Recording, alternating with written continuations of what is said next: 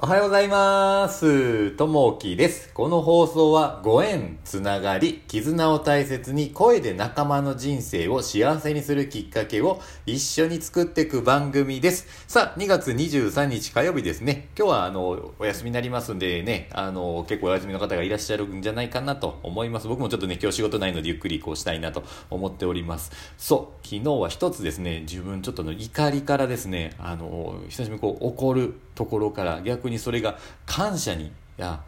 変わったっていうことがあってっていうのは、まあ、ありがとうとごめんっていうのが一つねこう言えたっていうのがあるんですけどこれ何かというと昨日ちょっと約束をしてたんですねとある人とですね。で約束をしていて、まあ、会って、えー大事なものをちょっと交換する約束をしてたんですね。であの夕方にちょっとお会いして交換する予定でで、まあ、時間の調整とか当日っていうことでこうしようとしてたんですけどなかなか電話しても出なかったんですね。で全くこう、まあ、お昼に電話して夕方に会うんですけどその午後に電話してもこう出ずに。で、あの返事が全くなかったんですね。であれ？と思ってどうしたんかな？と思ってあのねあのせっかく約束をこうしたはずなのにその日だったら大丈夫っていうところから電話出なかったことに対して僕はこううんとイラッとこうしたんですね。なんでやろうこう言うてたことに対して約束なんでやろうなっていうのがあったんですけれどもあのその後に、えー、ポッとその大,、えー大事な渡すべきものでこっちからも渡すべきものがあって向こうからももらうべきものがあったんですけどそれがね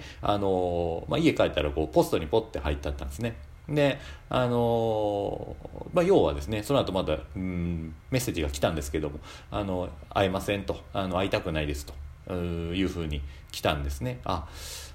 でこのことに対して自分自身でちょっと思ったことがあってあの届けてきてくれたことに対してはありがたいなとで会いたくない会いたくなかったんやというところに対してはやっぱり会いたくないと思わせた自分がやっぱそこにはあったというとこを思ったんですね。でそれに対してなんかもう申し訳なかったなと。自分自身で会いたくないと思わせるような自分があったっていうところがあのその人に対してごめんねというのがねちょっと言えた時だったんですね。なんでまあ持ってきてくれたことに対してありがとう。で、えーね、そういうふうに思わせてしまったことに対してごめんねというふうなね、ちょっと素直な、ね、気持ちに自分がこう慣れたかなと。前だったらね、そのまま、うんって思ってたんですけど、今はね、こう素直に、えーしっかりありがとうとごめんがね、と伝えられたかなということがちょっとありました。さあ、えーと、今日のお話になります。今日はですね、他者への影響力というとこになりますね。えー私たちが日々、家族や同僚、友人などと接しながら生きています。この接するという行為が社会をつながりあるものにしています。つながりを通して様々な情報が人から人へと社会全体に伝わっていきます。ある商品の良し悪しの口コミなどはその代表例として挙げられるでしょう。最近の研究によって体型も人に影響を及ぼすことが分かっています。例えば自分の体型が変わると行動を共にしている知り合いも変わる傾向にあるというのです。そしてその影響が知り合いの知り合いまで伝わるそうです。また幸福感や感情など精神状態に関わることも他者へ伝達します。職場で一部の人がモラルに反した言動を行うとそれが職場全体に繋がる広がります。そのためモラルに反した人が多くなることが知られています。逆に上司がメンバーを尊重する言動を行うことでチーム全体の成績が向上します。自分の言動は自分だけに影響を及ぼすわけではありません。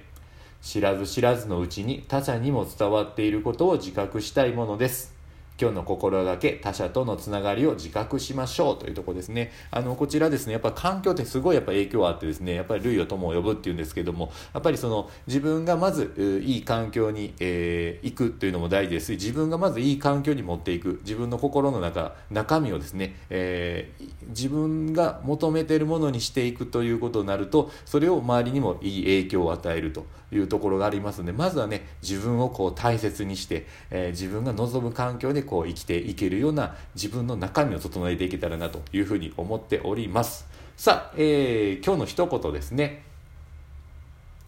自分の弱点をさらけ出さずに人から利益を受けられない。自分の弱点をさらけ出さずに人に利益を与えられない。えー、夏目漱石さんの言葉ですね。やっぱこう人はね、誰でもこう弱点はありますんで、それをね、正直にこう、う言える、正直にね、えー、自分の弱点を出してきれるというとこですね、自分らしさ、自分を出せるという場をね、どんどんこう作っていけたらなと思います。そう、えっとですね、あの新しくですね、メルマガをちょっと始めることになって、ここでは何かっていうと自分が今勉強しているようなことをね、どんどんこう発信していけたらなと思っております。またね、興味があったら一遍登録していただけたらなと思います思っております。さあ、えー、今日もね、皆さんにとっていい一日になりますように。じゃあね、またね、バイバイ